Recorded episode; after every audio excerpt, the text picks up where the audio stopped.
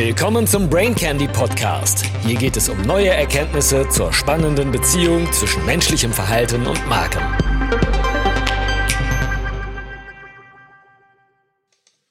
Brain Candy Nummer 60. Der Lockdown war extrem schmerzhaft, aber unbedingt notwendig. Das klingt für mich wie eine Selbstwirksamkeitsillusion. Daten unterstützen nämlich nur eine dieser Aussagen. Aus dem gleichen Kontext ist die zweite große Welle eher unwahrscheinlich. Dieses Brain Candy versucht, Komplexität kompakt aufzubereiten. Ich werde also schnell auf meine Kernerkenntnisse kommen und für tiefer Interessierte auf gute Quellen verweisen. Auch wenn es Corona-Leugner gibt, herrscht in der deutschen Bevölkerung ein großes Maß an Angst, nicht Vorsicht, Angst. Der Grund? Aktuell lieben die Medien und viele Politiker nichts mehr als Covid-19. Es ist gerade im Sommerloch der Klick- und Aufmerksamkeitstobe schlechthin und veredelt Kanzlerambitionen. Wir lesen Aufmacher von den schon wieder neuen Infizierten. Was könnte denn sonst bei einer ansteckenden Krankheit passieren? Hm. Wir hören von 2000 Infizierten bei Tönnies und unterstellen implizit viele Tote. Es wurden aber keine berichtet. Das RKI geht Ende Juli steil, man mache sich große Sorgen. Und das bei vielen falsch positiven durch Massentests, die bei geringer Fallwahrscheinlichkeit die echten Fälle übersteigen müssen.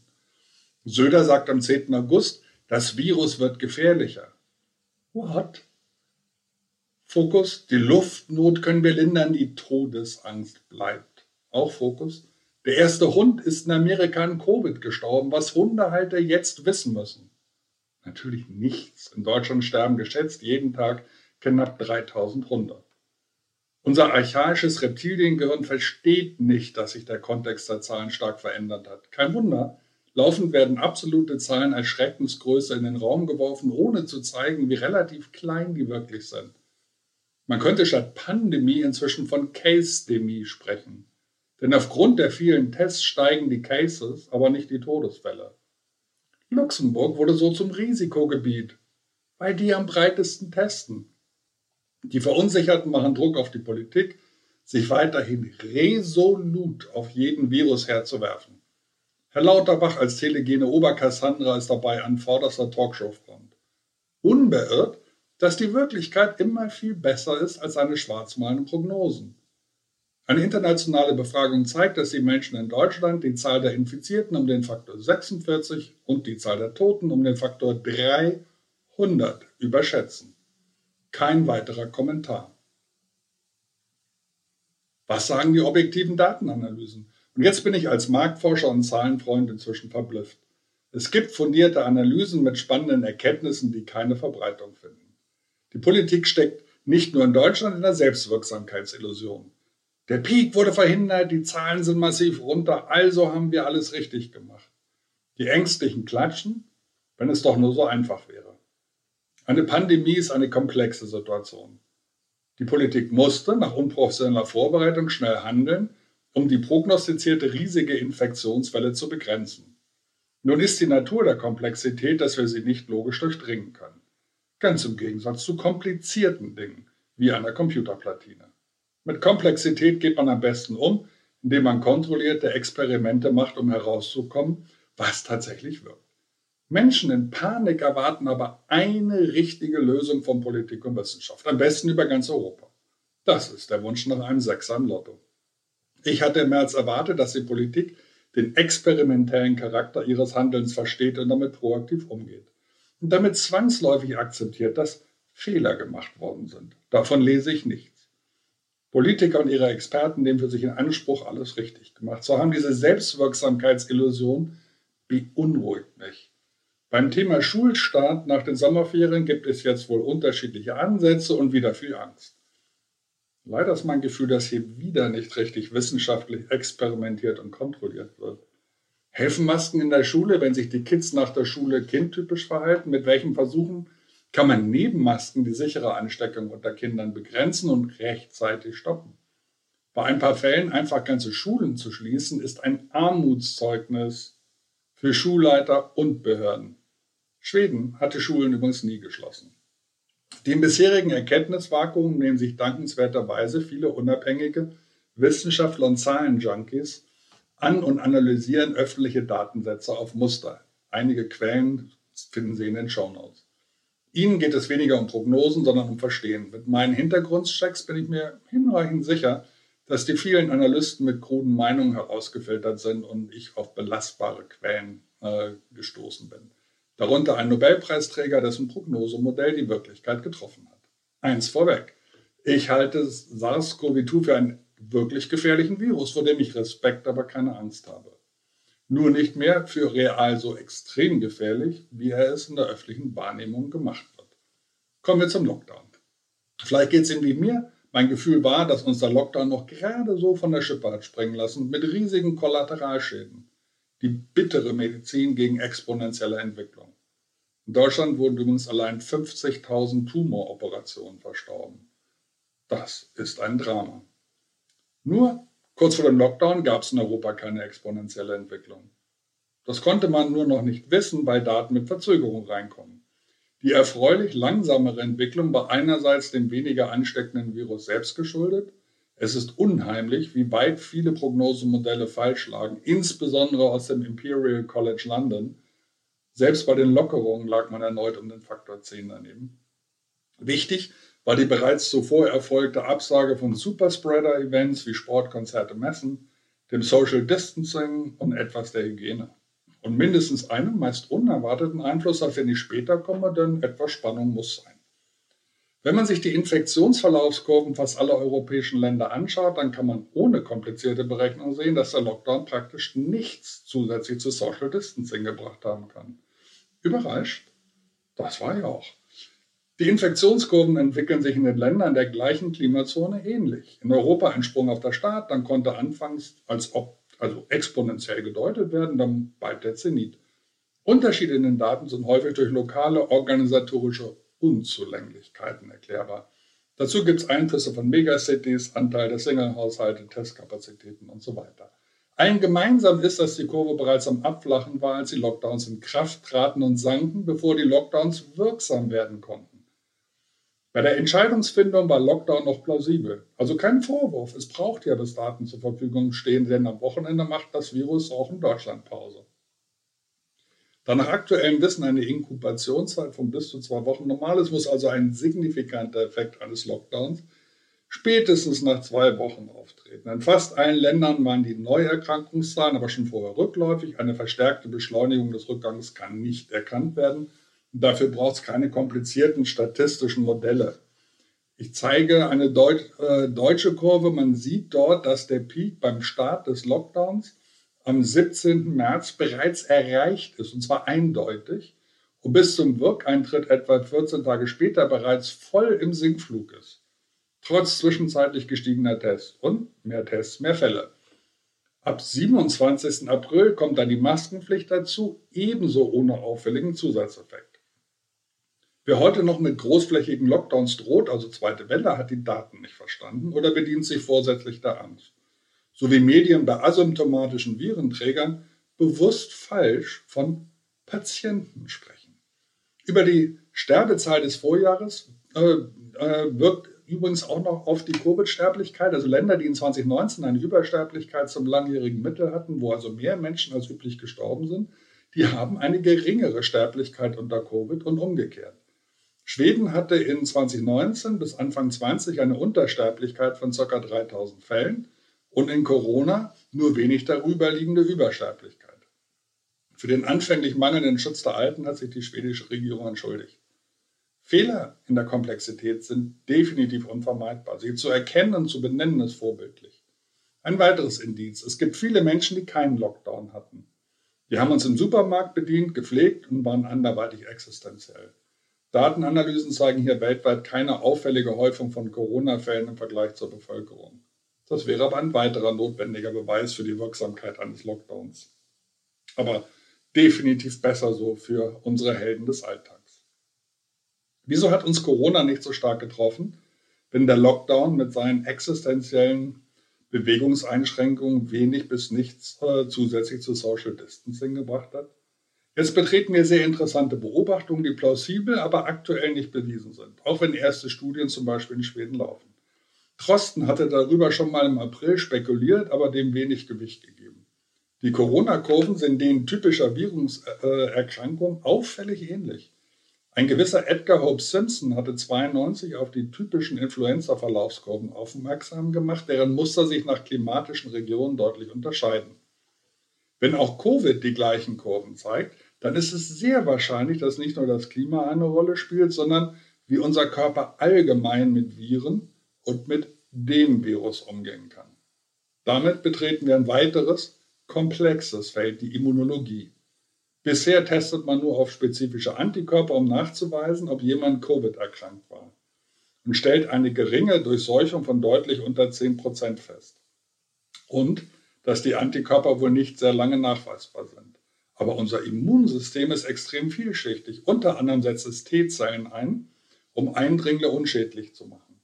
Wenn spezifische T-Zellen einen Eindringling erfolgreich bekämpft haben, bleibt die Information über B-Zellen lange in Erinnerung aktiv und kann im Bedarfsfall schnell aktiviert werden. Das ist natürlich stark vereinfacht. Viele Menschen sind schon einmal mit anderen Coronaviren äh, in Kontakt gekommen und deren spezifischen T-Zellen scheinen sich mit dem SARS-CoV-2 leichter zu tun. Das ist ein Erklärungsansatz für die vielen asymptomatischen Krankheitsverläufe, das gesunde und bereits Corona-adaptierte Immunsystem gewinnt. Die plausible Hypothese einiger Datenanalysten und Immunologen ist, dass wir bereits eine gewisse Herdenimmunisierung vor Corona hatten. Die Schätzungen liegen zwischen 10 und 20 Prozent. Aktuell gibt es aber wohl keinen standardisierten Test, mit dem man auf das spezifische T-Zellen-Abwehrprofil testen kann. Eine Preprint-Studie aus Schweden zeigt erste Beweise für diese spannende Hypothese. Wenn sich diese Erklärung für die Corona-Verläufe bewahrheitet, wird eine echte zweite Welle sehr unwahrscheinlich. Denken Sie mal dran, dass die Zahlen der ersten Welle auf Basis relativ weniger Tests beruhen. Bei den heutigen Testzahlen wäre die erste Welle dramatisch höher ausgefallen. Solange wir weiterhin die lokalen Infektionsnester rechtzeitig kennen, also aus der App, aus Tests durch lokale Gesundheitsämter, Tests an den Grenzen und mögliche Superspreader-Events besser konzipieren, können uns die bereits erreichte Herdenimmunität vor exponentiellen Verläufen sicher helfen. Nur kurz zu Schweden. Der schwedische Sonderweg wurde lange als Beweis angeführt, dass der Lockdown notwendig gewesen ist. Inzwischen herrscht Stille. Vielleicht fast eine betretene Stille.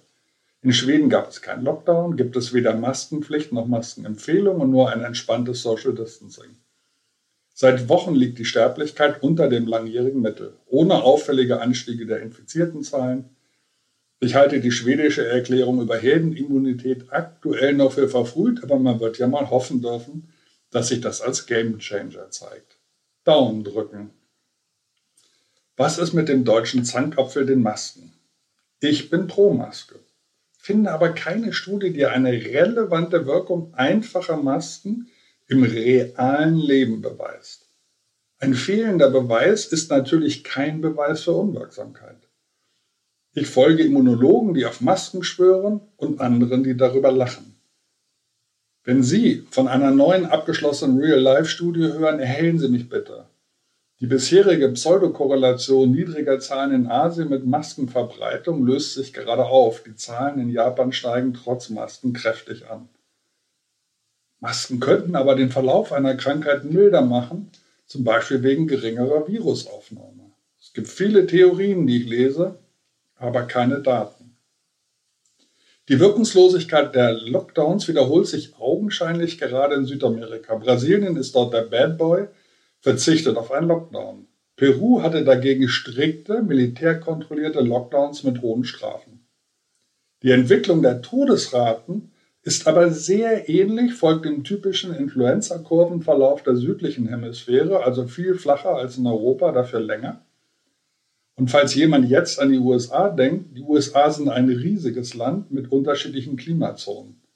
Die Bundesstaaten in vergleichbaren Zonen scheinen sich ähnlich zu entwickeln, trotz lokal unterschiedlicher Politik. Das muss aber noch bestätigt werden. Es gibt viele Bundesstaaten, die aktuell keine zweite Welle sehen, vor allem im Norden, darunter auch New York. Wenn Sie Details zum politischen Versagen in den USA interessieren, dann empfehle ich das unterhaltsame Interview mit einem der aktuell gefragtesten Wissenschaftler in den USA, Professor Ashish Jha, Und auch mit Bill Gates, der nah äh, an der Impfstoffentwicklung ist und erst für Ende 2021 in den reichen Ländern Breitenschutz durch Impfstoffe erwartet und die armen Länder eher Ende 2022. Warum geht die Politik nicht viel offener mit der aktuellen Entwicklung um? Da möchte ich jetzt nicht lange spekulieren, aber die Politiker an der Macht haben massiv von Corona profitiert und den Wettbewerb abgeklatscht. Die Kanzlerin ist wieder auferstanden. Manch Länderchef auf unfassbarem Höhenflug. Und wenn man jetzt den vielen Branchen am Abgrund, den kleinen und Einzelunternehmern sagen müsste, dass der Lockdown nur Schmerzen, leider aber keinen wirklichen Benefit gebracht hat, was dann? So aber kann man sich weiter als Macher präsentieren und die Brandwunden fürsorglich mit frischen Euronoten behandeln. Allerdings eher bei den Konzernen. Natürlich mit denen des Steuerzahlers. Politiker haben kein Skin in the Game, wie übrigens andere Staatsdiener auch, ganz im Gegensatz zum Touristikmitarbeiter und Musiker. Und ich vermute auch rechtlich Bedenken. Was wäre, wenn es Schadensersatzklagen gegen Politiker, aber auch gegen die wissenschaftlichen Institute gäbe, deren Prognosen sich als dramatisch zu hoch herausgestellt haben? Da bedient man sich lieber beim Selbstwirksamkeitsbias.